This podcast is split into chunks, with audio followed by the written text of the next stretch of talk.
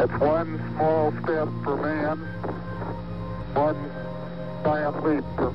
Herzlich willkommen zum Podcast für Kommunikation, Kreativität und Haltung mit Dennis Eltin und Selbiger. Bin ich. Ich bin heute mal wieder nicht alleine in meinem kleinen Digitalstudio. Das fühlt sich zwar ein bisschen alleine an, aber es gibt jemand, der mir dabei hilft, dass ich nicht ganz so alleine hier vor mich hinquatsche, nämlich den Moritz Stoll von den Netzpiloten und dem Host des Podcasts Tech und Trara. Schön, dass du bei mir bist, Moritz. Ja, schön, äh, schön, dass ich da sein darf. Auf jeden Fall vielen Dank, dass du mich äh, eingeladen hast.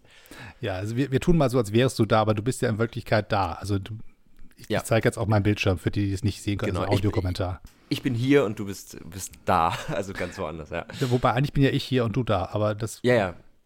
Das ist immer eine Frage des Betrachtungswinkels, könnte man sagen. glaube Und für alle, die jetzt Angst bekommen, der Podcast geht genauso weiter. Ja. Das ist nicht das Schlimme, das ist das, das Schlimme und das Schöne gleichzeitig, wenn man einen Podcaster einlädt. Ähm, wir haben ja im Prinzip die Möglichkeit, auch ohne Skript und ohne Sinn und Verstand eine Stunde zu füllen. Wir Ja. versuchen trotzdem mal das Gegenteil zu beweisen, dass man auch mit Sinn und Verstand und also, ohne, also immer noch ohne Skript, aber zumindest mit einem Plan die Ja. Zeit miteinander verbringen kann. Und ähm, ich habe dir vorher schon gesagt, du darfst einfach diesen Podcast kapern heute, wenn du Lust hast. Das heißt, als, ähm, als, als Moritz, der Podcaster, darfst du auch in Erscheinung treten. Und wenn du mich von der Platte schiebst, ist das halt auch nicht schlimm. Ich bin heute Abend sehr entspannt. Mein Ego ist im, am Zaun. Und ich freue mich, dass wir einfach miteinander eine nette Stunde verbringen können, weil beim letzten Mal, als wir aufgenommen haben, saß ich bei dir zu Gast. Lustigerweise kommt die Folge raus, nachdem diese hier rausgekommen ist. Das ist ein bisschen verwirrend. Genau. Das Raumzeitkontinuum ist völlig aus dem Ruder gelaufen. Aber ähm, wir haben ja schon ein bisschen Übung, wir beiden. Das heißt, ich äh, habe mich auf dich sehr gefreut, dass du heute hier sein konntest, dass wir das Gespräch aber weiterführen können vom letzten Mal, was aus der Sicht der Hörerinnen und Hörer ähm, die zukünftige Folge sein wird. Ja, genau. richtig- Also Ist das richtig? also soweit. das ist, das ist richtig. Also ich, ich glaube, ich weiß jetzt nicht genau, wann der Podcast hier rauskommt, aber bald. Okay, ja, dann, dann ist es so. Dann ist das sozusagen die erste Folge, in der man uns in Konstellation hören kann und dann kommt die zweite. Und das Lustige ist, ähm, wo du sagst, Gespräch weiterführen, du hast ja bei, bei, bei, bei mir sozusagen gibt es ja eine Kategorie Empfehlung der Woche und da hast du ja das Album Nebraska von Bruce Springsteen empfohlen und das habe ich mir extra vorher nochmal angehört. Also ich habe es mir tatsächlich auch nicht an dem Abend wie damals versprochen äh, nochmal angehört, sondern ähm, aber äh, am nächsten Tag dann und eben heute auch nochmal, das ist wirklich ein grandioses Album. Also vielen Dank nochmal für den, für den Tipp, für die Empfehlung. Ähm, ja. Das ist wirklich eins der schönsten Alben. Das, das Coole ist, dass dieser Mann ein Kassettenrekorder, ein Vier-Spur-Kassettenrekorder. Also das ist auch eins, wenn man, du bist ja Tech und Trara, ne? Das heißt, Ja. da, da in diesem Tech ist viel Trara. Ja. Auf einer Audiokassette vier Spuren aufzunehmen und damit eine Langspielplatte zu produzieren. Das, Das, ist äh, weit vorne. Ist so ein bisschen Bastler-Mentalität, könnte man sagen. Ja, da kommen äh, USB-Mikros nicht hinterher. Nee, nee. aber ich äh, weiß nicht, ich, ich mag aber auch einfach Gitarrenmusik. Also ich mag Musik, wo man die Gitarre hört und auch Akustik und so. Deswegen hat das bei mir auf jeden Fall einen Nerv getroffen. Das äh, kann ich sagen. Das ist sehr schön. Und ich freue mich auch, dass ich dich damals oder in Zukunft nicht von deinem Dönerbesuch abgehalten habe. Ähm, für all die, die das in der Zukunft hören, es gab mal eine Zeit, da gab es eine Pandemie auf dieser Welt und, und da durften wir abends nicht raus, wann wir wollten und Döner essen. Und Genau. zu dem Zeitpunkt war das so, äh, dass wir dich quasi davon abgehalten haben, ähm, den Abend so zu bringen, wie du es wolltest, weil wir einen netten Plausch hatten miteinander. Ne, also ich habe dann ja letzten Endes den Abend so verbracht, wie ich es wollte, nämlich mit dem netten Plausch. Deswegen war das auch, also ich habe meinen Döner äh, bereitwillig geopfert, sag ich mal, für, für die größere Sache. Spart ja auch Geld und ist wahrscheinlich letzten Endes dann auch gesünder, wenn man den dann nicht, wenn man sich mal einfach was kocht. Oder Ja, mal eine Stulle schmiert. So ist es. Und der Döner war ja schon tot. Also was soll man machen? Es hilft ja nichts. Der wird ja nicht mehr lebendig, nur weil du ihn jetzt isst.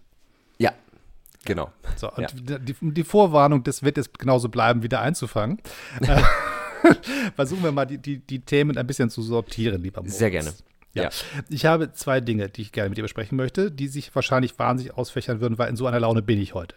Mhm. Ähm, wir haben einmal den Bereich Netzpiloten, das, da bin ich neugierig, was ihr da so treibt, was ihr da so macht. Und den Bereich Tech und Trara als Podcast, da würde ich gerne mal ein bisschen dir über die Schulter gucken, was du da eigentlich so machst und wie das bei dir so abgeht. Mhm. Und dann gibt es ganz vieles aus dem Bereich ähm, Technologie und Gesellschaft, wo wir beide wahrscheinlich relativ schnell ein Thema finden werden, wo wir uns festbeißen und ähm, so drei, vier Schleifen drehen können. Ich habe mir ein paar Notizen gemacht, ich bin gespannt, ob ich sie brauche oder nicht, weil normalerweise verweigere ich mich ja jeglicher Vorbereitung. Mhm. Ähm, aber in diesem Fall habe ich Lust gehabt, mich vorzubereiten und schauen wir mal. Ja, Ähm, sehr gut. Fangen wir doch mal von vorne an. Ja. Sag doch mal, wer du bist. Ja, also genau, ich bin Moritz, hallo. Ich bin, ich, ich mache das jetzt ganz klassisch, 24 Jahre alt, also noch relativ jung. Und äh, genau, ich bin, äh, ja, man könnte sagen, hauptberuflich bin ich eigentlich Redakteur bei den Netzpiloten, wobei sich das jetzt auch so im letzten Jahr ein bisschen verschoben hat. Ähm, also Netzpiloten ist ein Online-Magazin äh, für Tech- und Digitalthemen, sag ich mal, mit dem Fokus eben diese Themen so ein bisschen in größeren Kontext einzuordnen. Also wir reden jetzt, ich sage immer, wir reden nicht darüber nur, wie eine Software funktioniert oder wie irgendein Digitalprodukt oder technologisches Produkt funktioniert, sondern was das macht, also was das bedeutet, weil das finde ich immer spannender.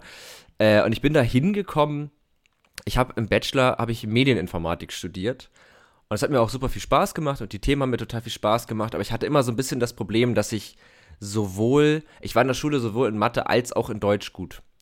Und es war nicht so einfach, diese beiden Sachen miteinander zu vereinen. Hm. Und äh, dann habe ich aber irgendwie äh, eine Praktikumsausschreibung gesehen bei Netzpiloten, Redaktion, Tech- und Digitalthemen und dachte, das wäre ja genau das. Also es wäre ja technologische Sachen und irgendwie Sprache und Unterhaltung im weitesten Sinne miteinander zu vereinen. Und genau, und das, da bin ich dann so da gelandet, habe dann neben dem Studium und dann danach Vollzeit da gearbeitet und witzigerweise studiere ich jetzt gerade wieder, weil ich dachte, ich brauche auch noch mal irgendein Corona-Projekt ähm, und mache gerade einen Master in einem sehr ähnlichen Bereich und äh, arbeite aber nach wie vor als äh, Redakteur bei Netzpiloten und mache halt den, den Podcast, den du ja auch schon netterweise angesprochen hattest, Tech und Trara, wo wir das so ein bisschen forcieren, da warst du ja dann, wie gesagt, auch zu Gast, wo wir halt immer so ein bisschen mit den Gästen, das sind halt immer irgendwie ExpertInnen in einem gewissen Bereich, die machen irgendwas und wir sprechen dann mit denen darüber, wie sich ja Technologien im weitesten Sinne in dem Bereich äh, verhalten. Also es ist jetzt nicht dieses dieses Abgekulte von Tech, das gibt es ja auch. Das ist so diese ganze Startup-Welt, wo immer irgendwie so impliziert wird, ja, mit Technik lässt sich alles lösen und so, das mhm. glaube ich nicht. Ähm, aber eben solchen Fragen nachzugehen. Also inwieweit könnte das denn so sein und ähm, was kann Technologie, was kann sie halt auch nicht. Das ist so ein bisschen das, weil da habe ich sozusagen dann die Expertise, sag ich mal, aber irgendwie da so ein bisschen zu drüber ja, nachzudenken und sich darüber auszutauschen. Das heißt, habe ich deine Frage jetzt eigentlich beantwortet? Ich ja, es, es, klang so. Also ich habe den okay. Eindruck, dass das so war, Herr mhm. Stoll. Ähm, die, das war quasi die, das, das Spannende an der ganzen Geschichte ist ja tatsächlich das Trara an dem Tech. Also ich, ja. ich, ich mag ja auch technische Gerätschaften so. Ähm, allerdings aus verschiedenen Gründen, die nicht so wahnsinnig viel damit zu tun haben, dass ich fasziniert bin, dass irgendetwas etwas kann. Also, mhm. also das nach dem Motto, okay, geile Software, auf die, diesen Satz würde ich da wahrscheinlich nicht sagen. So, aber wenn ich sage, ich kann damit einen Podcast aufnehmen, sage ich, ist super.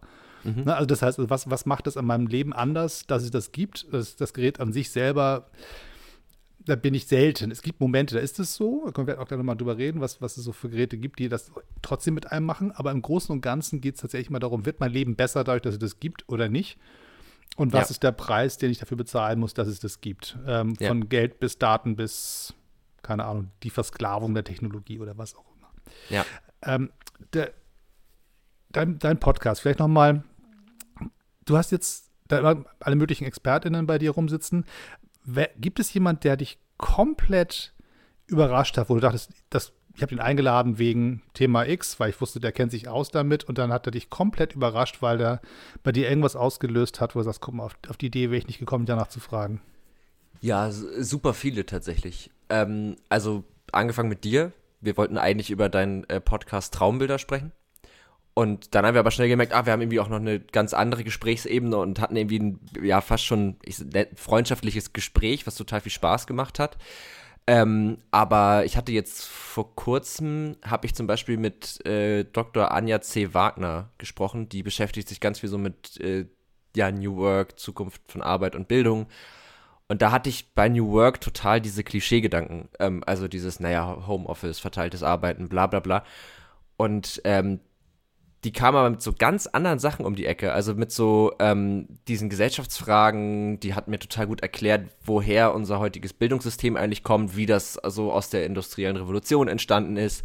Sehr gut mir irgendwie hergeleitet, warum das gar nicht mehr zeitgemäß ist und wie sich das verändern könnte. Also das hat richtig so ein Denken in mir angeregt und das war mhm. eh auch in so einer Phase, wo ich mich viel so mit, mit ja, Philosophie, klingt jetzt immer so hochtrabend, aber irgendwie mit dem, was irgendwelche Leute, die sich selbst Philosophen nennen, so von sich geben, beschäftigt habe und äh, habe da dann ganz viel drin wiedergefunden. Und das war so ein Überraschungshit, also wo ich so dachte, ach krass, äh, da, ich wäre ich wär jetzt in eine ganz andere Richtung gelaufen. Ich hatte schon mal eine Folge zu New Work, wo es sehr stark um diese Standardsachen ging, also wie arbeiten Leute, die nicht im selben Raum sitzen miteinander.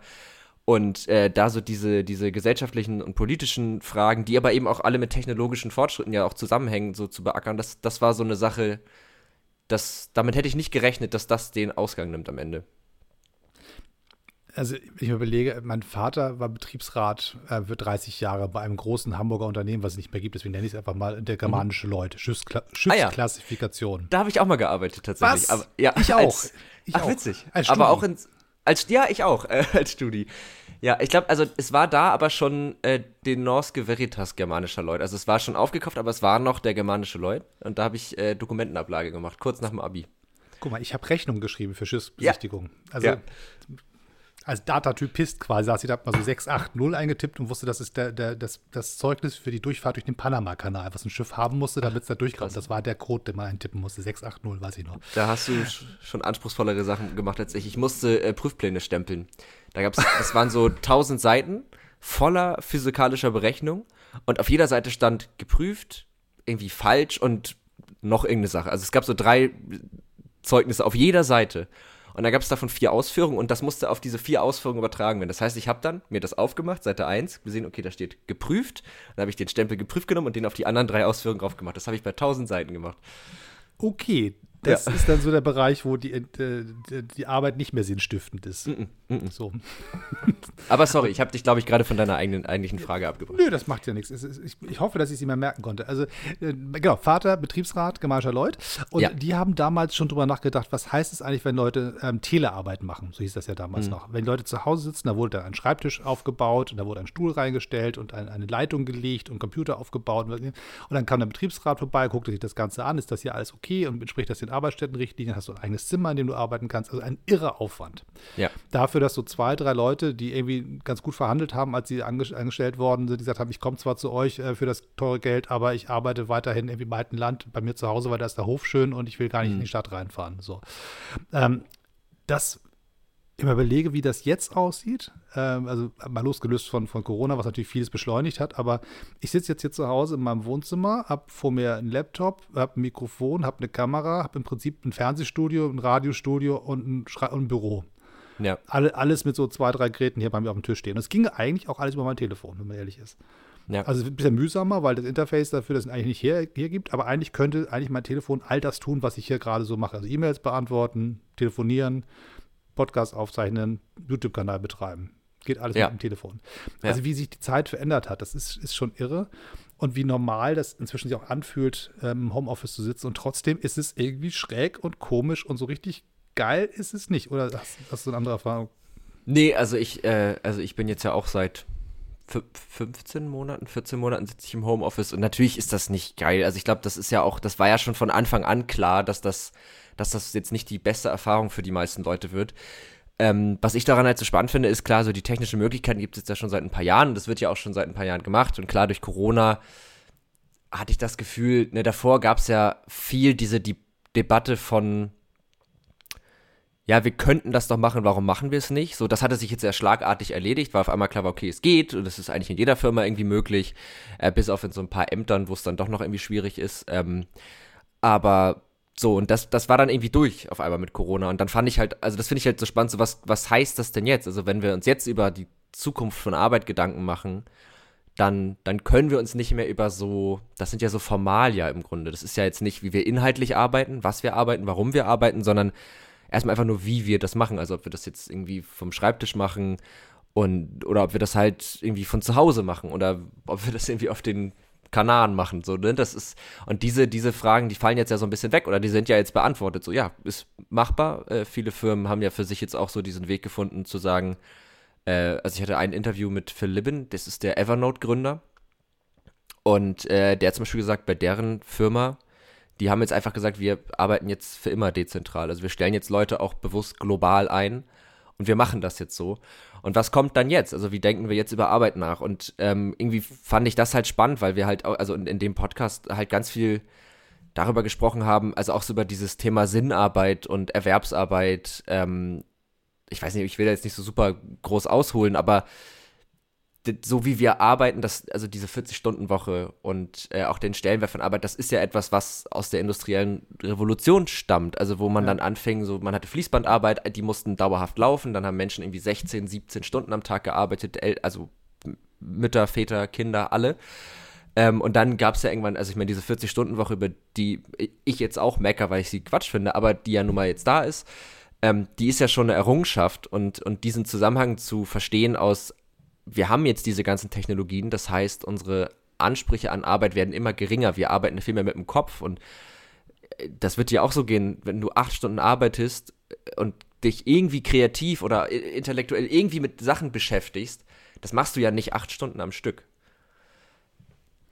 Nee, ich, wobei ich manchmal ganz dankbar wäre, wenn es so wäre, weil ich merke, in der jetzigen Zeit ist der Tag ist härter getaktet. Also ich habe mhm. weniger Zeitblöcke, wo ich wirklich sagen kann, ähm, ich bin mal für drei, vier Stunden nicht erreichbar, ich sitze im Studio, ich mache jetzt gerade was. Mhm. So, ich bin halt immer so darauf geeicht, alle Stunde spätestens einen Themenwechsel zu haben, mhm. etwas abzubrechen, reinzuspringen ins nächste Meeting, die nächsten Zoom-Call oder, oder Teams oder irgendwas dann mich darauf voll zu konzentrieren, am besten noch einen guten Eindruck beim Kunden zu machen und dann wieder aufzulegen und zurück ins andere Projekt und wieder ins nächste Projekt rein. Ja. Ich habe jetzt die letzten drei Tage ähm, einen, Hör einen, Hörkurs aufgenommen, also so, so einen Podcast, den man sich quasi wie so ein, so ein, so ein Webinar mitnehmen mhm. quasi. Mhm. Und war da wirklich, insgesamt glaube ich, waren es anderthalb Arbeitstage, die ich da drin verschwunden bin in dieser Produktion und dachte die ganze Zeit, während ich mich darauf konzentrierte, das zu machen, verdammte Axt, nebenbei laufen gerade drei, vier mhm. Meetings, zu denen du eigentlich müsstest. Und nebenbei laufen auch tausend E-Mails in dein Postfach rein und dein Telefon darfst du gerade auch nicht sehen, weil es darf ja nicht neben dem Mikrofon liegen, sonst macht es so komische Geräusche. Ja. Das, das ist, also das wirklich Eintauchen in einen wirklichen Arbeitsprozess ist extrem schwer geworden. Ja, absolut. Also das geht mir total äh, wie dir. Ähm, und es, es geht ja, also man kann ja jetzt so arbeiten. Also diese, na, wie du sagst, so du, du hast ja, du musst nicht mehr irgendwo hinfahren, um Leute zu sehen, du kannst alles irgendwie digital machen, äh, Multitasking, du kannst, also teilweise, und das habe ich eine Zeit lang auch so gemacht. Also, ne, ich habe ja schon gesagt, ich bin ja noch relativ jung, das heißt, ich bin vor ungefähr anderthalb Jahren ja so ins Berufsleben so eingestiegen. Und da habe ich auch gemerkt, man möchte sich dann ja auch beweisen. Ähm, ich habe hab mich dann noch ganz doll über meinen Job definiert und dachte, das, ich, das bin ich jetzt. Ich bin jetzt Tech-Redakteur und das ist jetzt meine Identität und habe da halt so reingehauen. Und dann, also fast noch krasser als im Stundentakt. Also ich habe teilweise ein Video aufgenommen, während das gerendert hat, habe ich eine E-Mail geschrieben. Dann habe ich das Video hochgeladen, habe dann in der Zwischenzeit ein bisschen am Text weiter und, ne, das habe ich über Monate so gemacht, bis ich tatsächlich immer gemerkt habe, dass, also das klar kann ich das jetzt noch machen, aber das halte ich gar nicht durch. Also das, da, ich habe dann schon gemerkt, dass das mein Körper völlig überanstrengt und äh, das ist was, was ich, wo ich mich jetzt halt voll doll zu zwinge, dadurch, dass ich jetzt auch wieder studiere, dass ich wirklich sage, an den und den Tagen bin ich nicht erreichbar.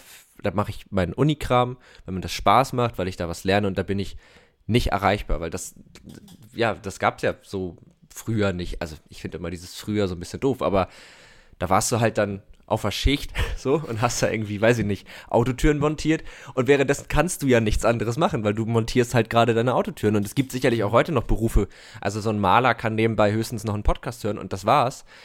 Ähm, aber da kannst du jetzt nicht tausend Sachen machen, da musst du dich halt auf eine Sache konzentrieren und ich finde ja. diese Mentalität, dieses gut Ding will Weile haben, also manchmal dauern Sachen einfach und man muss Sachen halt auch in Ruhe machen.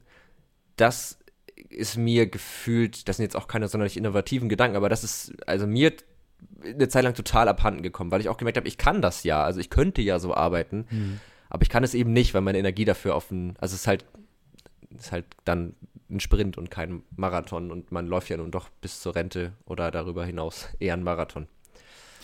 Ja, ja, eben. Also wenn es ein Marathon ist, ist ja noch, noch ein Ziel in Sicht. Wenn es zum Hamsterrad wird, glaube ich, dann wird es gefährlich, weil mhm. du dann sozusagen wie ein Irrer da vor dich hin joggst und aber nirgendwo ankommst. Ja. Ähm, das ist dann der Bereich, wo es dann wirklich auch ein bisschen schnell gruselig wird. Ähm, diese, wenn ich mir überlege, die diese Zeit, wo du sagst, ich bin da nicht erreichbar, das ist bei mir so ein Satz, den ich total gerne mal sagen würde. Und ich halte es maximal durch in der Zeit, in der ich schlafe, weil ich mir jetzt angewöhnt habe, bei meinem Telefon abends auf diesen kleinen Mond zu tippen, damit dann dieses mhm. Ding nachts sich wenigstens noch Geräusche macht und zwischendurch aufblinkt und ich nachts um zwei Sachen mal gucken, was denn da reingekommen, mal sehen, ob das wichtig ist oder nicht. Ja. Weil die Wahrscheinlichkeit, dass es wichtig ist, ist ja bei null, wenn ich ehrlich bin. Also wenn ja jetzt nicht gerade so 9-11 passiert oder sowas, dann ist wahrscheinlich jede, jede Push-Nachricht als Nachrichtenportals erstmal nicht so wahnsinnig wichtig, dass ich das jetzt wahrnehme. Das kann ich am nächsten Morgen immer noch tun oder morgen halt ignorieren, weil es so richtig war, dass ich es weiß, auch nicht so wichtig. Mhm. So, aber das, ähm, ich hab, bin ein großer Fan von Super 8-Filmen. Also meine Eltern haben mir ganz viele Super 8-Filme noch geschenkt. Die haben netterweise alle behalten aus, aus meiner Kindheit. Unsere ganzen Wohnmobilreisen sind alle hier schön äh, auf Zelluloid im Schrank. Und ich habe einen schönen Projektor und hin und wieder alle halbe Jahr nerv ich meine Familie, weil ich das Ding auspacke und mich da am Fußboden setze, so eine Rollo aufhänge und das dann angucke. Und wenn ich mir das so anschaue, denke ich, wir waren vier Wochen am Stück im Wohnmobil in Norwegen unterwegs, oberhalb des Polarkreises. Und ich bin mir ziemlich sicher, dass wir kein Handy dabei hatten. Mhm. Das wäre mir aufgefallen. Und die nach Hause Kommunikation bestand aus, wir schreiben mal so ein paar Postkarten, die mhm. wahrscheinlich ankamen, nachdem wir zu Hause angekommen waren. Ja. Und wir hatten eine Telefonkarte zu einem späteren Zeitpunkt. Vorher gab es die Münzen im, im, im Automaten, wo man mal glaube ich, einmal oder zweimal die Oma angerufen hat, damit die weiß, dass es einem gut geht, weil die sich eher Sorgen macht, was die Hippies da im Wohnmobil so machen. Mhm. So, aber so eine, so eine Zeitstrecke, wo man schlicht aber vier Wochen nicht Fernsehen guckt, ähm, kein Live-Radio hört, weil es gibt halt norwegisches Radio, das hilft einem ja als Deutscher erstmal nur so halb weiter. Mhm. Und keine telefonische Erreichbarkeit hat und auch keine Briefe bekommt und nix. Ne? Also man kriegt ja wirklich gar nichts, außer man ist ganz bei sich. Mhm. Und das würde ich mir so sehr wünschen, diese Auszeiten hinzubekommen, aber ich habe keinen blassen Schimmer, wie das funktionieren könnte. Ja, also äh, geht mir auch so. Ähm, ich glaube, das würde mich, also ich war zum Beispiel, ich war früher Pfadfinder und da war das ganz ähnlich. Da habe ich dann auch zwei Wochen auf dem Pfadfinderlager oder wandern und dann hat man, also ich hatte schon ein Handy und das habe ich dann abends mal angemacht. Also das ist auch heute unfair. Das habe ich dann abends angeschaltet. Also das war aus. so. Und dann habe ich da drauf geguckt und dann habe ich vielleicht an meine Familie meine SMS geschrieben, alles gut, wir leben, bis bald. Und das war's. Und ich glaube, wenn ich jetzt, man hat ja immer so diese romantische Vorstellung, dass man jetzt mal irgendwie so, ach, jetzt mal irgendwie zwei Wochen zelten und nichts machen. Und ich glaube, dass das erstmal voll die Qual wäre.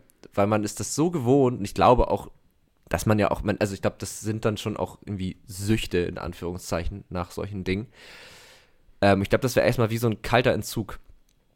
Das finde ich, finde ich krass. Und ich zum Beispiel, ich, ich wurde eigentlich so erzogen, dass man da vorsichtig sein muss, dass man ähm, diese Sachen nicht zu viel benutzt, weil ich bin da trotzdem voll reingerannt. Und äh, jetzt während Corona habe ich da jetzt auch ehrlich gesagt nicht zu 100% die, die Muße, mich da wieder rauszukämpfen, weil, also aus, aus diesem, man hängt zu viel am Handy, man ist zu viel am Computer, weil was sind jetzt gerade so die großartigen Alternativen? Also das ja. ist vielleicht einfach die falsche Zeit, aber ähm, ja, also dass man irgendwie vier Wochen im Urlaub war und das, ja, ist, also es hört sich mal so abgedroschen an, aber es ist echt krass. Das ja, es ist ja nicht so, dass, dass meine Großeltern mir davon erzählen, dass das früher so war. Das ist ja das eigene Leben. Ne? Und mhm.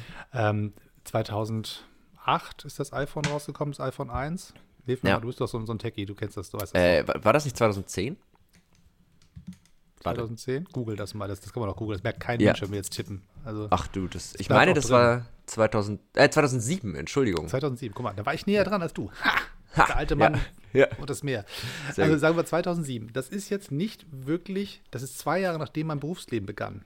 Mhm. Also das, das äh, muss man sich mal vorstellen, das ist nicht wirklich lange her. Ähm, und seitdem wie sich unser Leben verändert hat. Und ist jetzt nicht das iPhone der Grund dafür, aber sicherlich eins der prägenden Gerätschaften, die unser ja. Leben verändert haben. Und weil viele andere haben es einfach nachgemacht und haben diese Mechaniken übernommen. Also auch wenn es jetzt so einen Streit gibt zwischen wer jetzt irgendwie das bessere Telefon herstellt, Samsung oder, oder, oder Apple, hm. dann können wir gerne führen den Streit, da gewinnt sowieso Apple. keiner. Ja. ja. Apple. Ähm. Ja. Leider ja, einfach äh, klare Entscheidung. Aber ja. Das stimmt, ähm, aber wir kommen erst nochmal wieder raus. Also, also, falls ihr sozusagen jetzt uns total doof findet, weil wir Apple gesagt haben, es hilft nichts, ist, ist egal. Ja. Jedenfalls, äh, was ich sagen wollte, war, dies, das gibt ein Gerät, was ein Smartphone ist, ein Telefon, ein, ein, ein, ein Mobilfunkgerät. So. Mhm. Und trotzdem ist es so allmächtig geworden, dass es die Art und Weise, wie wir unseren Tag gestalten, wie wir uns durch unser Leben bewegen und was wir so machen, wie wir kommunizieren, was wir auch für eine, eine also wie viel von unserem Leben in diesen Dingern drin steckt. Von den Gesundheitsdaten ja. bis zum Familienfoto.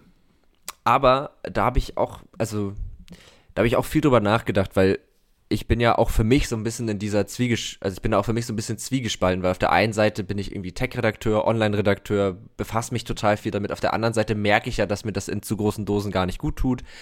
Dass ehrlich gesagt, wenn ich ein Buch lese, mir das teilweise ein besseres Gefühl gibt, als wenn ich vier Online-Artikel lese, weil es einfach eine andere Art ist. Also diese, diese, diese, ja, diesen Zwiespalt spüre ich irgendwie schon und gleichzeitig habe ich auch diese Faszination für diese ganzen Dinge, für, für ähm, technische Geräte, für, für Software, für fürs Programmieren, für all solche Geschichten. Und ähm, ich glaube, das ist nicht das Smartphone, also weil das ist ja erstmal nur ein Werkzeug. Ähm, und das benutzen wir halt auf eine Art. Und als das rausgekommen ist, war das auch, es war halt ein Handy, mit dem man halt auch ins Internet gehen konnte. Aber wir haben ja, wir haben das ja, wir haben ja Anwendungen dafür entwickelt. Und diese Anwendungen, die, glaube ich, sind dann das Problem. Und das sind dann auch für mich keine Werkzeuge mehr. Also ich, für mich ist Facebook oder Instagram sind für mich keine Werkzeuge, sondern das sind das sind Plattformen, auf denen wir uns bewegen sollen, weil es, weil, weil die Betreiber damit Geld verdienen, dass sie uns Werbung ausspielen, wo wir, ja, das hört sich jetzt auch wieder so abgedroschen an, aber irgendwie mit zum Produkt werden.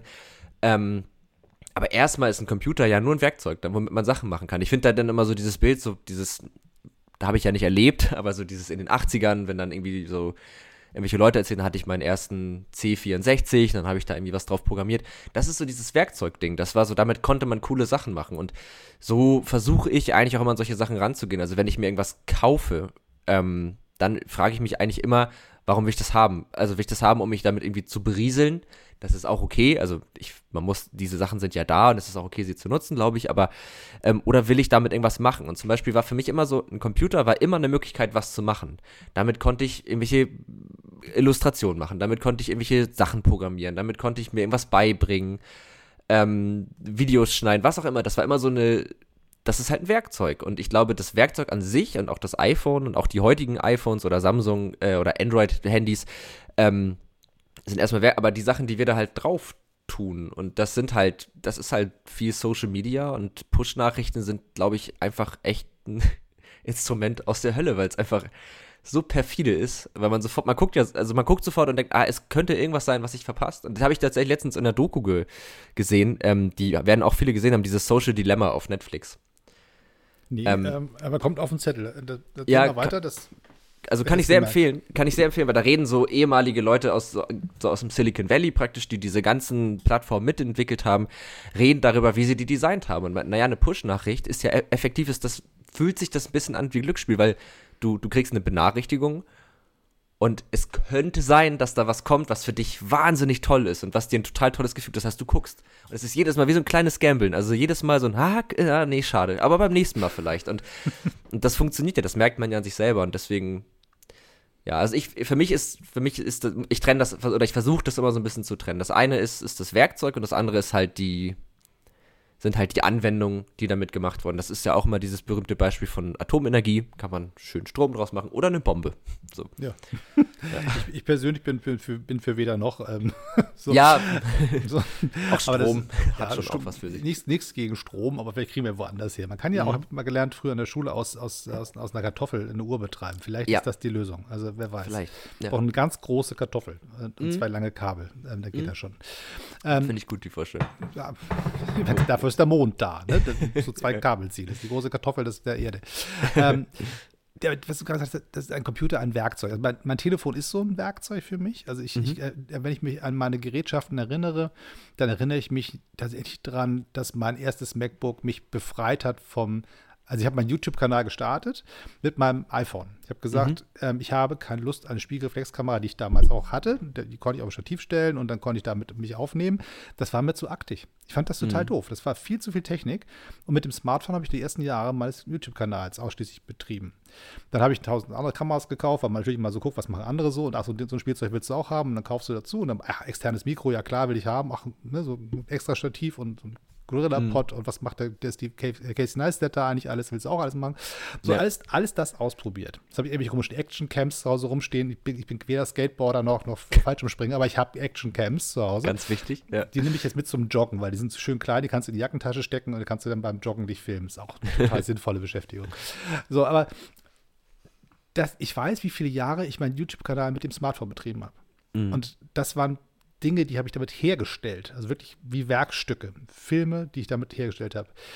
Dann mein MacBook war da die, die Befreiung aus der Welt der, der, der Hölle von Microsoft. Also wenn du versuchst mhm. mit einem Microsoft-Rechner irgendwie Videos zu schneiden, ähm, dann wirst du feststellen, ah, es geht am Ende immer irgendwie, aber du mhm. brauchst irre viel Rechenleistung, mhm. du brauchst irre viel Klicks und Gedöns und Gelerne, wie es eigentlich überhaupt geht. Und dann setzt du dich vor ein MacBook, machst zum ersten Mal iMovie auf, wirfst alles rein, bist, bist nach einer Stunde fertig, sagst, geil, ich habe einen Fernsehfilm gemacht. Ja. Gut, der ist vielleicht nicht unbedingt super, ne? Sie will wahrscheinlich erstmal noch keiner sehen in dieser Form, aber es ist sau einfach. Mhm. Und das Ding rechnet einfach. Du sagst, bitte äh, speichere mal meinen Film und dann macht er zzzt, die Uhr läuft rum und ich habe einen fertigen Film. Noch schneller ja. geht es auf dem Telefon. Das ist ganz faszinierend, wie schnell ein Telefon ist im Vergleich zu einem Computer. Also der eigentlich größer sein müsste und schneller sein müsste als mein Telefon. Aber ein Video ja. zu schneiden auf der iMovie-App auf dem Telefon geht schneller als auf dem Rechner. Ja. So, aber das sind alles Werkzeuge, wo ich sage, ich weiß genau, ich habe meinen alten Mac runtergerockt, weil ich den so viele Videos habe produzieren lassen, dass am Ende das Ding einfach in die Knie gegangen ist und dann einfach mal leer gemacht werden musste. so. Ja. Aber das ist halt echt das ist wie so, so, eine, so eine Werkbank. Ja, ich weiß, ich weiß genau, was du meinst. Also, ähm, ich habe da, tatsächlich bin ich nicht so ein MacBook-Fan, komischerweise. Ähm, aber ich, äh, ich, ich kenne ich kenn dieses Gefühl, wenn man sich, wenn man sich dann, wenn man ganz lange was macht und dann irgendwann kauft man sich so die bessere Sache und auf einmal, oh, das kann so einfach gehen. Aber ich finde auch diesen, also ich finde auch diesen Prozess cool, dass man, also es hat mal ein Professor von mir gesagt, der meinte, ich finde immer, man muss sich das erstmal mit dem Schlechten verdienen, bis man sich dann das Gute kauft. Also, ja. und so ein bisschen so ist es ja dann. Ja, und ich, klar, natürlich, MacBooks sind natürlich für diese ganze Creator-Geschichte einfach immer sehr dankbar, weil die ja diese ganze Technik im Grunde total verstecken und du hast dann am Ende irgendwie ein schönes Interface und es sieht auch einfach besser aus in 99% der Fälle und kannst dich dann einfach so auf die Inhalte konzentrieren, ja. Und lustigerweise bin ich jetzt wieder zurück ähm, auf, ähm, ich habe meinen YouTube-Kanal wieder wiederbelebt jetzt, mhm. äh, weil ich das Gefühl hatte, dass seit langem, ich müsste mal wieder was machen, wusste aber nicht, wie ich anfangen soll, weil ich einfach nicht weiß, wie es in mein Leben reinpasst. So, mhm. so, so ein YouTuber-Leben ist natürlich eigentlich schon ein Vollzeitjob. Ja. Ähm, und das soll es ja nicht sein, es soll ja tatsächlich ein Hobby sein, was bei mir zumindest nebenbei, keine Ahnung, 80 Euro im Jahr ausspielt oder was, keine Ahnung, was da jetzt Werbung reinkommt. Das ist, das so. ja, nur zehn Jahre kannst du ein neues MacBook kaufen. Ich Nein, nicht ganz. ich arbeite dran. so, aber das ist jetzt nicht dafür da, zum Geld verdienen oder Familie ernähren. So, aber es fehlte mir ein bisschen was und ich habe gesagt, wie, wie, machst du das? Du hast deine, deine schicken Kameras im Schrank und hast die ganze Technik da, aber nee, du gehst mal zurück zum Smartphone. Und mhm. du produzierst nicht ähm, 10 Minuten Content als Film, sondern du machst ein Magazin auf. Das, mhm. Netz, das heißt jetzt nicht mehr D18 Foto, sondern D18 Foto Magazin. Mhm. Und du machst einfach ganz viele kleine Einzelfilmchen drei mhm. Minuten, zwei Minuten, eine Minute und packst die einfach hintereinander in eine Gesamtheit und machst Zwischenmoderation und dann hast du quasi deine Art Fernsehshow. Ja, cool. Und machst alles, worauf du Bock hast und verlässt dich nur darauf, was dir beim Spielen Spaß macht und nicht das, was, also ich will keine Animation haben, wie ich, irgendwie, ich will nicht so den nächsten Textbalken einblenden und eine Bauchbinde und sonst was machen, sondern ich sage, dann mache ich halt Stop Motion, wenn ich da jetzt gerade Bock drauf habe. Dann stelle ich mir mein ja. iPhone, mache äh, die, die Stop Motion App auf und schiebe irgendwelche Pappkarten durch die Gegend und, und irgendwelche gefalteten Zettel. Ja. Wenn mir das zu langweilig wird, dann lege ich ein bisschen Papier auf meinen Schallplattenspieler drauf, lasse sich das Ding drehen und beschrifte das mit einem Stift und sage, das ist jetzt meine, meine Textanimation. Ja. Und diesen Spieltrieb, das es geht nur durch die Hürdenfreiheit des Smartphones. Ja. Bei anderen Kameras könnte ich das teuer produzieren. Das sehe wahrscheinlich noch ein bisschen besser aus. Aber es wäre so ein Aufwand, dass ich sage, da habe ich keine Zeit und keine Lust zu. Ja, und ich glaube auch durch diesen Spieltrieb wird es dann effektiv auch immer besser. Also man, man fängt ja dann irgendwie an und macht dann das, was einem Spaß macht und dann. Hau ich gegen ein Mikrofon, das macht weder den Zuhörer noch mir Spaß. das hat jetzt einmal alle wach gemacht. Ähm, Bleibt drin. Das, äh, das, also man, ich finde man fängt dann so an und spielt dann so ein bisschen rum und dann macht es einfach Spaß und man hört so auf sein Bauchgefühl und dann kommt ja manchmal irgendwann so ein Punkt, wo man so denkt, ah, jetzt würde ich gerne das haben. Und dann merkt man, ah, ich weiß ja gar nicht, wie das geht. Und ich finde, dann kommt der Punkt, und das ist immer der, also das spannt so ein bisschen den Bogen zum Anfang wieder zurück, wo du meintest, so ähm, bei Technologie, dieses, es ist gar nicht so wichtig, wie das funktioniert.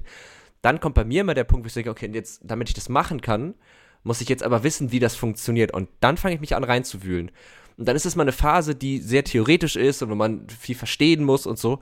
Aber wenn man das dann kann, dann kann man wieder weiterspielen. Und ich finde, diesen, diesen Wechsel, das, den, der, den, den mag ich in diesem, in diesem Prozess. Und das ist halt cool, wenn man irgendwo mit startet, was erstmal einfach so hürdenfrei ist und man einfach, wie du sagst, das irgendwie aufmachen kann und äh, ja ich, ich, merke auch, dass viele dieses Bedürfnis auch so teilen. Ich denk, manchmal denkt man, man ist selber so ein bisschen beknackt und man sagt, ich mache jetzt mhm. hier Fernsehen mit dem Telefon und das finde ich irgendwie besser als mit der teuren Kamera so.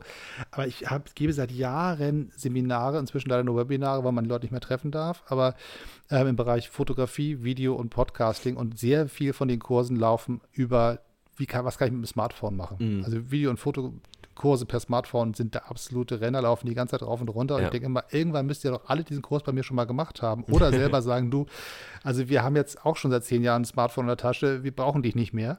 Mhm. Aber es kommen immer noch Leute, die mit der gleichen Frage, wie kann ich mit dem Smartphone auch nicht das Foto machen? Die sieht Ja. alle aus wie, wie, wie Omas äh, hässliche Fo- Urlaubsfotos und du machst da das damit und dein Telefon ist älter als meins. Woran liegt das? Ja. So, und das ist einfach das Irre. Die Leute wollen mit dem Gerät, was sie in der Tasche haben, das machen. Ja, ja, weil es halt, es ist halt ein Werkzeug, das jeder hat, ne? Und irgendwie, also das ist, das kenne ich auch, also die Hürde, sich dann eine Kamera zu kaufen, die ja auch immer teuer sind und dann, und das ist, glaube ich, auch ein Punkt dabei, mit einer Kamera kannst du halt nur diese eine Sache machen. Das spricht irgendwo auch wieder für sie, wenn man, ne, wenn wir auf das zurückkommen, dieses eine Sache zur Zeit und nicht immer dieses Hin- und Hergespringe. Gleichzeitig mit dem Smartphone kannst du halt dann, also da, wie du ja sagst, dann hast du ja alles in einem Gerät drin und musst eben nicht mehr immer hin und her springen und wechseln und so, sondern kannst dich halt konkret also kannst einfach loslegen. Die Hürde ist halt so niedrig. Ich überlege, ich habe eine Kamera gekauft, damit filme ich, dann, dann ziehe ich die SD-Karte raus, stopfe die in meinen Rechner. Oh, hat kein SD-Slot mehr, brauche ich jetzt einen Dongle für zum Ranstöpseln. Und dann ziehe ich die Daten auf meinen Rechner, schneide das Ganze und lade es dann von da aus hoch. Ja. Warum nicht direkt auf dem Telefon? Und Ja. das ist einfach, ich meine, klar, manchmal ist es netter, auf einem großen Bildschirm zu schneiden, gar keine Frage, Klar. aber ist auch präziser. Also wenn ich zum Beispiel komplizierte Sachen schneide, dann ziehe ich auch meine Handydaten auf den Rechner, weil ich einfach genauer gucken kann, wo ist der Cut richtig. Mhm. Aber wenn es nicht ganz so drauf ankommt, dann mache ich den Kram auf dem Telefon fertig und schieße Ja. den dann in die Welt. Ja, das ist ja auch, also das iPad Pro, glaube ich, ist da ja auch nochmal eine ganz gute Brücke, ne? Also so zwischen, zwischen diesem, auf dem Handy ist ja dann doch oft ein bisschen friemelig und so, aber da hast du ja so im Grunde dieselbe, dasselbe Ökosystem, sag ich mal, auch von Apps und so und cast es aber halt auf einem angenehmen Display mit einer Tastatur und so. Also das ist schon, das ist schon eine coole Welt. Aber ich mag auch manchmal so dieses, wenn Sachen nicht so einfach gehen. Also das hat auch mal eine, äh, einen Reiz. Also ich finde es auch mal ganz schön, vor irgend so völlig verkopften Linux-System zu sitzen. Und dann, also ist jetzt in der Uni wieder, und dann hast du, hier hast du dein, dein Terminal, wo du irgendwas eingibst und dann, ja, viel Spaß. So, das ist auch geil. Also es ist irgendwie ein cooleres Gefühl, wenn man sich das dann so erobern muss. Also vor so ein iPad oder auch vor deinem Smartphone, das bedienst du ja irgendwie mehr oder weniger intuitiv, aber sich dann so diese komplexen Sachen zu erobern, weil das ist immer geil, wenn man die nämlich beherrscht, dann kann man auf einmal richtig coole Sachen machen, die ohne niemals möglich gegangen wären. Aber der Weg dahin ist immer so ein bisschen steinig. Also es hat immer so, das ist halt auch einfach, aber das ist auch eine Faszination, die, glaube ich, jetzt nicht für jeden unbedingt gegeben ist. Nee, also bei Linux muss ich sagen, würde ich, glaube ich, äh, aus, aus reiner Angst das Gerät nicht anschalten. Aber ähm, ich verstehe, was du meinst, wenn ich zum Beispiel über meine Liebe für die analoge Fotografie nachdenke. Also ähm, wenn ich meine Minolta aus dem Schrank hole und alles selber einstellen muss und nicht sagen kann, ach, ich drehe die ISO-Zahl mal hoch, weil, weil es ist ja ein bisschen dunkel hier. Das Ding hat halt einen ISO-Film 100 drin und da muss ich damit irgendwie klarkommen und kann mir überlegen, was kann ich damit machen und was halt nicht. Ja. Und dadurch, dass ich dieses System einfach verstehen kann, lerne dadurch und auch die Grenzen selber schieben kann, zu sagen, verdammte Axt, dieser Film gibt halt nicht mehr her. Na gut, okay, was kann ich dann noch machen? Okay, ich könnte den Film beim Entwickeln ein Stück pushen und sagen, ich gebe, ich hole da noch mehr raus aus, aus dem unterbelichteten Film. Ja. Das, das sind so Sachen, wo man sagt, irgendwie geht es immer noch einen Weg. Und ähm, das ist, glaube ich, ein so ein Punkt wahrscheinlich, wo man sagt, wenn man das ja einmal so, so, so, so, so eine alten Kamera entlockt hat, dann ist es auch relativ einfach mit einer Digitalkamera zu sagen, naja klar, komm, mache ich schon aus der Hüfte. Ja. Das, das, das finde ich ist ein richtig guter Punkt, weil man muss sich praktisch, glaube ich, äh, also gerade bei Technologien, aber vielleicht auch bei anderen äh, Bereichen, da könnte man auch nochmal drüber nachdenken, aber man muss sich, glaube ich, immer erstmal, aber das ist immer gut, wenn man sich durch das Komplizierte mal durchwühlt, wenn man dann, wenn man es auf einer höheren Ebene betreibt, also in deinem Fall wäre es jetzt ja dann von der analogen Kamera zur digitalen Kamera, du verstehst ja diese ganzen Sachen dann einfach viel tiefergehend und äh, das ist, das ist wie beim Mathe, wo du einmal musst, machst du es kompliziert und am Ende kannst du sagen, okay, jetzt weiß ich, dass das so ist, nehme ich jetzt so hin. Ja, und, und manchmal ist es auch genau andersrum, dass die, die Digitaltechnik so überkompliziert ist, dass du einfach nur flüchtest und sagst, also ich möchte einfach nur ein Foto machen, könnt ihr mich bitte in Ruhe lassen? Ähm, und wenn ich mir überlege, das ist auch der Bereich, wo ich denke, wann kommt dieser Moment, wo ein Steve Jobs die, die Kamerawelt revolutioniert? Weil, wenn ich mir überlege, was für eine beschissene, wenn, ist mein eigener Podcast, kann sagen, was ich will, also beschissene ähm, User-Interface-Geschichten auf, auf, auf äh, Digitalkameras laufen, diese komischen Menüs und Untermenüs mit Abkürzungen, die keiner versteht, wo es Untermenüs gibt und zehn Dinger nebeneinander und was brauche ich davon nur wirklich, wann kann ich bitte endlich mein Foto machen? Ja. Wenn ich, wenn ich mal, mal, mal überlege, was so eine einfache Spiegelreflexkamera aus den 80ern. Da gibt es irgendwie eine Verschlusszeit, da gibt es irgendwie eine Blende und da gibt es, gibt es den Film, den ich da eingelegt habe und da muss ich noch, noch scharf stellen. Ja. Und das ist es. Mir ist Fotografie irgendwie nicht. Ja. Wofür brauche ich diesen restlichen Quatsch?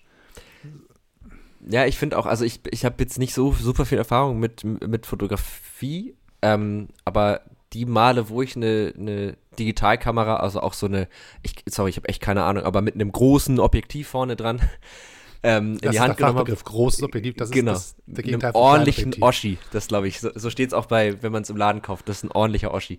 In Hamburg Ähm, jedenfalls. heißt In das. Hamburg, ach ja, stimmt, das ist, ist das ein norddeutsches Wort, Oschi? Ich, ich gehe davon aus. Also das, Ja, das, das ist, klingt ist so. Weil Ja. ich hoffe dich.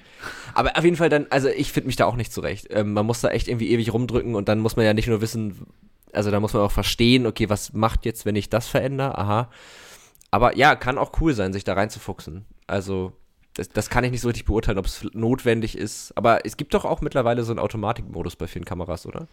Ja, Das heißt gibt- mittlerweile, ja. Ja. es gibt es. Also das, das ist mein Lieblingsding, wenn Leute sich für, keine Ahnung, 4 3000 Euro eine, eine schicke Spiegelreflexkamera kaufen und mal für 2000 Euro Objektiv draufschrauben und dann den Automatikmodus einschalten. Mhm. Dann sei schön, dass du so viel Geld hast, aber es hätte auch eine Nummer kleiner getan. Dein Telefon Ja. kann wahrscheinlich das, gerade was du jetzt machst, schon besser. Ja.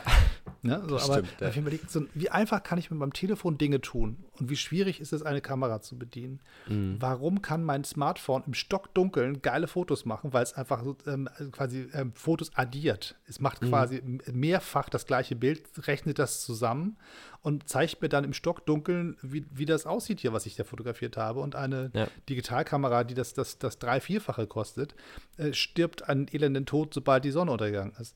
Ja. Also, wie kann das sein, dass, dass diese Technologien noch nicht gemerged sind? Warum? Ja, dass diese ganzen Software-Aufpolierungen von Bildern, ne, warum die nicht in. Stimmt, das ist eine gute Frage.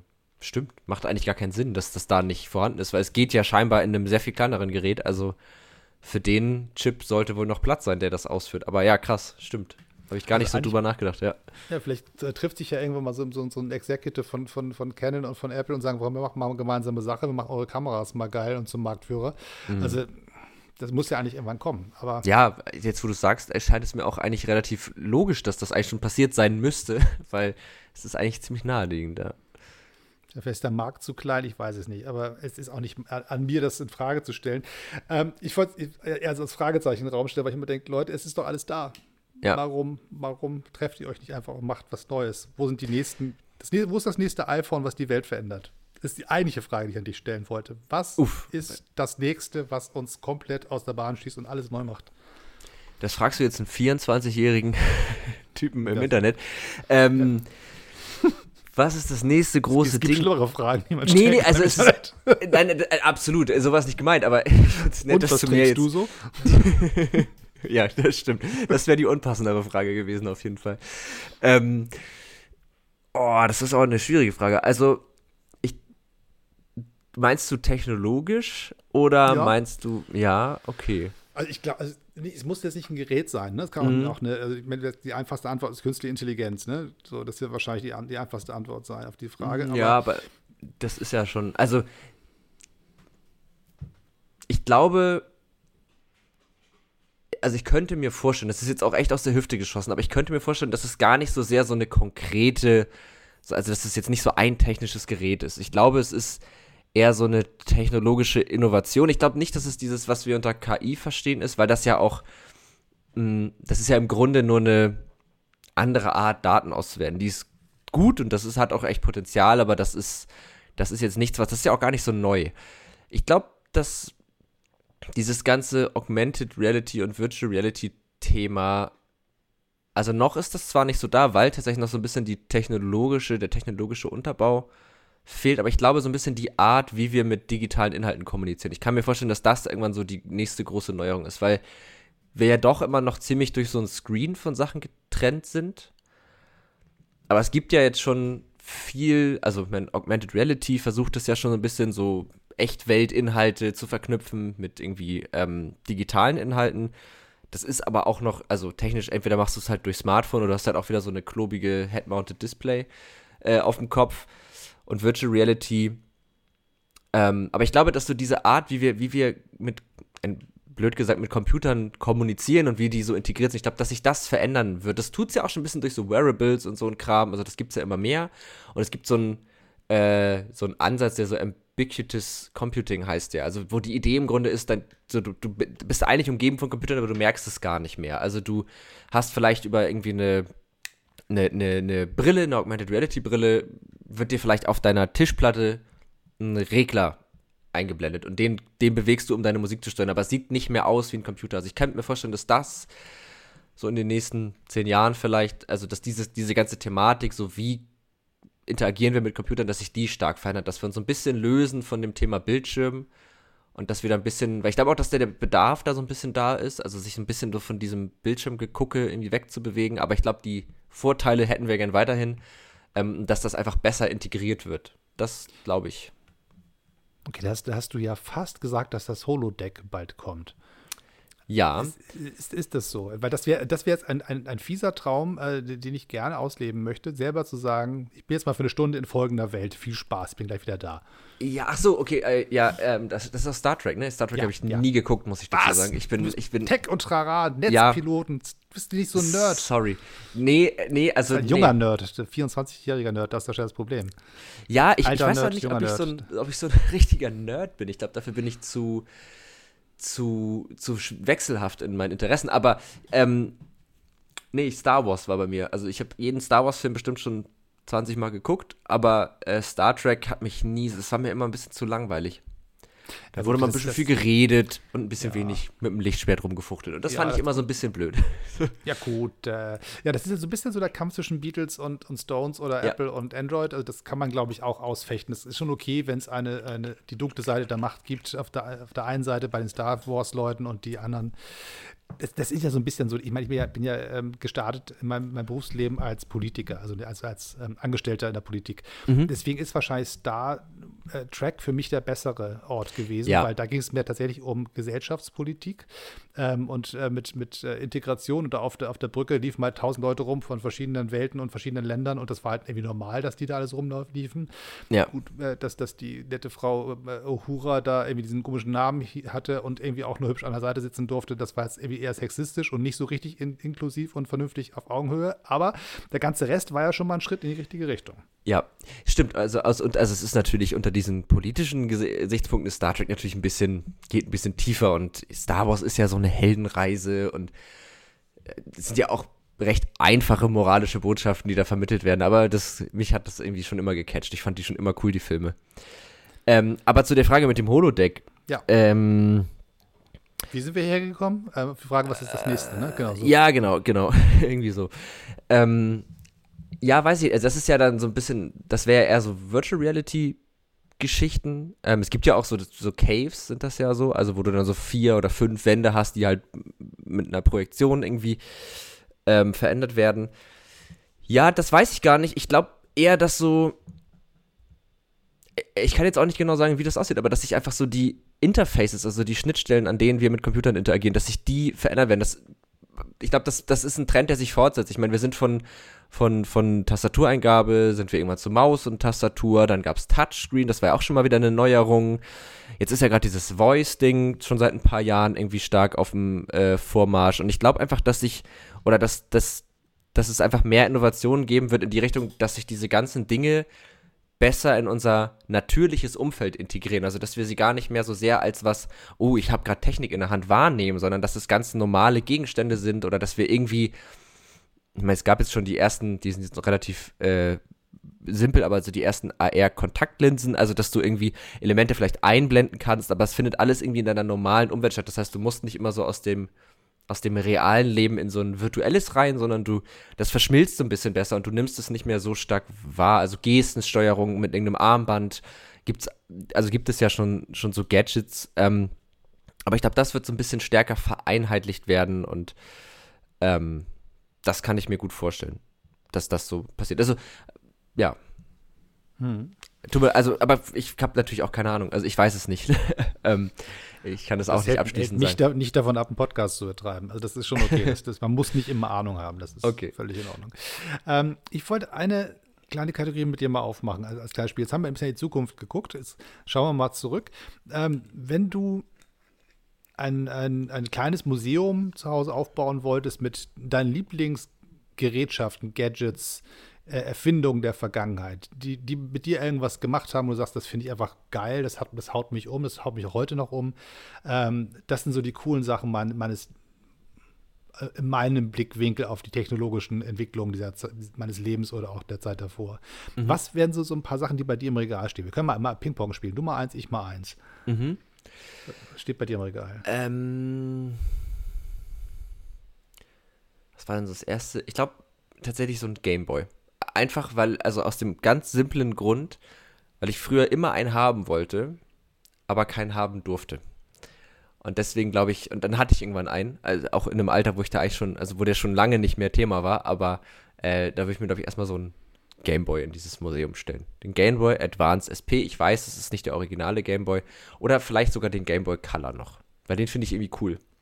Das finde ich ist ein unfassbar, ich finde, der hat so eine, der ist irgendwie klobig, aber irgendwie hat der auch so ein der hat so ein gutes Design. Das sieht so aus, als würde das einfach total viel Spaß machen, den in der Hand zu halten.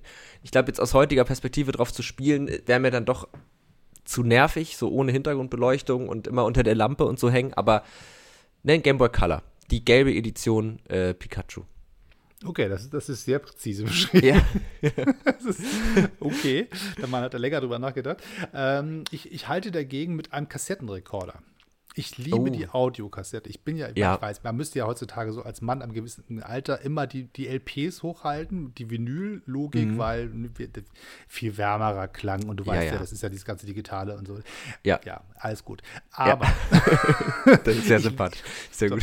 Aber ich liebe die Kassette. Allein das Geräusch, diese Kassette zuzuklappen. Ja. Dieses, wenn man eine Kassette in ein Gerät reinschiebt und dann den Deckel runterdrückt. Das sind so Geräusche, die haben mich als Kind geprägt und bis heute lassen sie mich nicht los. Und ich habe immer noch einen schönen Walkman bei mir in der Schreibtischschublade liegen, ein paar Kassetten und ich habe mir ein schönes Kassettendeck gekauft für meine Stereoanlage zu Hause. Oh.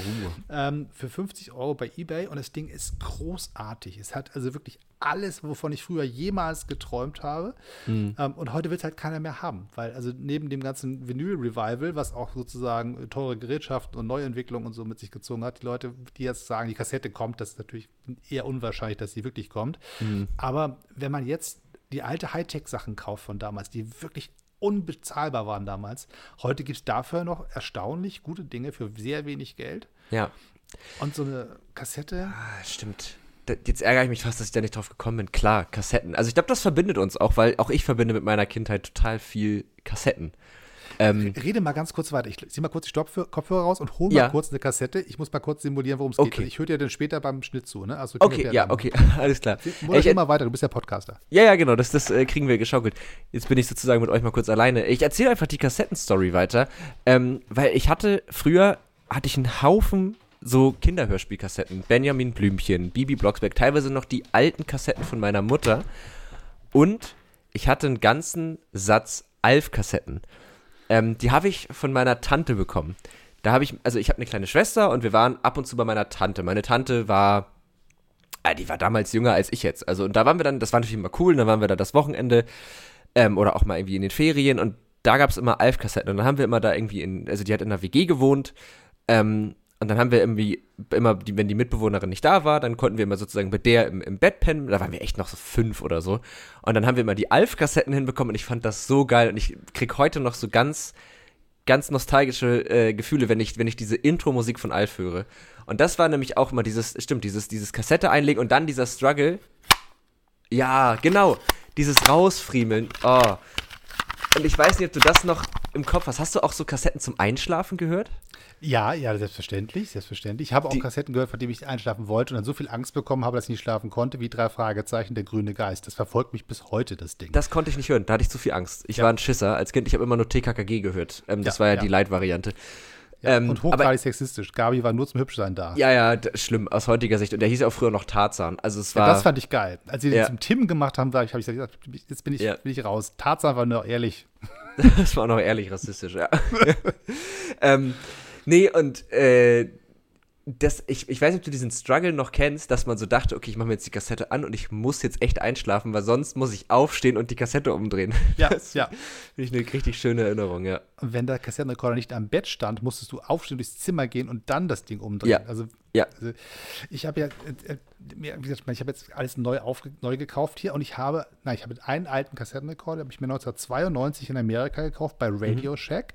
Ich Oh. war für ein Jahr in Amerika und brauchte irgendwie was, mit dem ich mein Zeugs abspielen konnte, weil die hatten ja 110 Volt da drüben oder haben sie ja immer noch und hier mit 220, das heißt, ich konnte auch nichts mitnehmen. Ich musste drüben mich irgendwie neu ausstatten, hatte dabei eigentlich kein Geld und habe dann für, keine Ahnung, 30 Dollar oder irgendwas einen ganz einfachen Kassettenrekorder gekauft mit einem einzigen Lautsprecher drin und Play, Stop und so, was man so braucht. Das war so erkennbar nichts Dolles. Den habe ich noch. Der, der läuft aber hier zu Hause natürlich nur über Batteriebetrieb, weil was soll man machen? 110 Volt kriege ich Ja. aus der Steckdose und so, so ein Umwandler dazwischen schalten finde ich ein Overkill.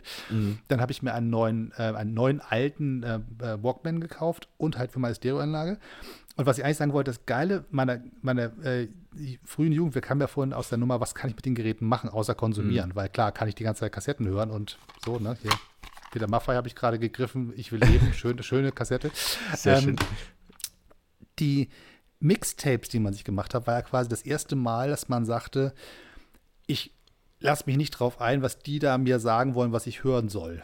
Sondern Mhm. ich setze mich vors Radio und mache halt die Aufnahmetaste und bastel mir selber was zusammen oder ich habe ein Doppelkassettendeck und kopiere mir was rüber oder nehme die Plattenspieler von meinem, von meinem Vater und stöpsel das zusammen und hole mir die Platte rüber auf meine Kassette. Mhm. Und der nächste Schritt war dann zu sagen, was kann ich eigentlich mit so einem Doppelkassettendeck machen? Ich so als, als Anfangsmusiker damals habe äh, mehrspurig aufgenommen mit einem einfachen Kassettendoppeldeck. Also ich habe ähm, Ah, okay. auf der einen Seite aufgenommen, habe die Kassette auf die andere Seite gestellt, habe auf Play gedrückt. Man konnte mithören, was da läuft beim, beim Aufnehmen und konnte Ah. gleichzeitig das Mikrofon dazu schalten. Cool. Das heißt, das Overdubbing lief dann, die Kassette lief durch, die Gitarrenspur 1, da wurde die zweite Gitarrenspur oben drüber gespielt Mhm. und da wurde oben drüber gesungen. Das führte natürlich dazu, dass diese ganze Geschichte anfing, anfing zu eiern wie beknackt, Mhm. weil natürlich die Technologie nicht wirklich präzise war.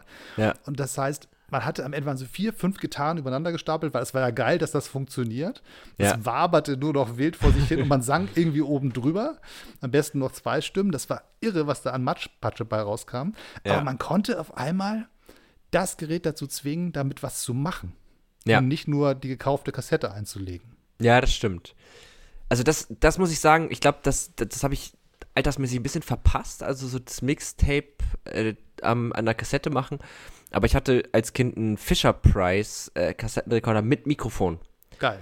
Und da konnte man dann reinsprechen, labern. Das wird echt, ist da wurde da so ein bisschen die Podcast-Grundsteine gelegt, aber, ähm, aber den habe ich immer mal in einem äh, kleinen kindlichen Tobsuchtsanfall, habe ich den mal ein bisschen kraftvoll von mir geworfen. Ähm, Ja, das kann schon mal passieren. Andere Leute Ja. werfen mit Gitarren, so wie Pete Und Townsend. ja, so. Das ja, das war halt mein, mein innerer Rockstar und der hat sich dann gedacht, ich mach den jetzt kaputt. Und dann hat er sich das leider erledigt. ähm, aber das war ein cooles Teil. Damit sind wir, äh, wir sind mal, ist meine Mutter mit uns beiden nach Österreich gefahren mit dem Auto. Meine Schwester war irgendwie drei und ich war fünf. Und da hatten wir auch hinten, da kann ich mich noch sehr gut dran erinnern, diesen Kassettenrekorder und haben die ganze Zeit Kassetten gehört. Und irgendwann haben wir dann geschlafen und meine Mutter hat sich dann, damit sie wach bleibt, den Kassettenrekorder nach vorne geholt und da hat dann auch unsere Kinderkassetten gehört und die ganze Zeit Cola und Red Bull getrunken, damit sie nicht einschläft. ja. Aber das waren ja die Kämpfe früher. Die Kassette, vor- Mhm. die Hoheit über den Kassettenrekorder im Auto. Ja. Also wir hatten noch so ein Gerät vor uns, so ein Autoradio mit so Kassette reinstecken. Ja. Ähm, und äh, das wurde dann ja ersetzt durch die CD. Und wenn ich jetzt mein, mein Auto jetzt steige, ich kann meine CDs nirgendwo reinstecken. Es gibt nichts, wo ich die reinstecken kann. Ich kann mein Telefon koppeln, das heißt, ich kann irgendwie Spotify über, über mein, mein, mein so Autoradio laufen lassen. Aber das ist nicht das gleiche Gefühl. Also Nee.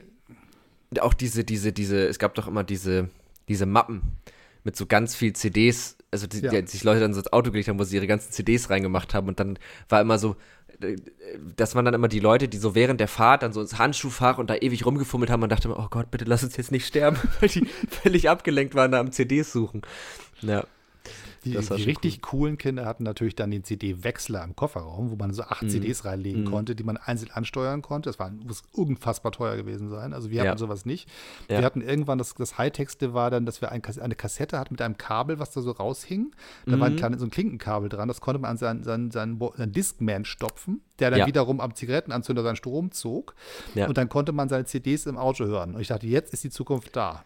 Ja, das kenne ich auch noch. Sogar für Smartphone tatsächlich. Ähm, also geht auch damit, ja. Das, diese Dinger kenne ich auch noch. Ja gut, jetzt hat mein Smartphone keinen Klinkenausgang mehr.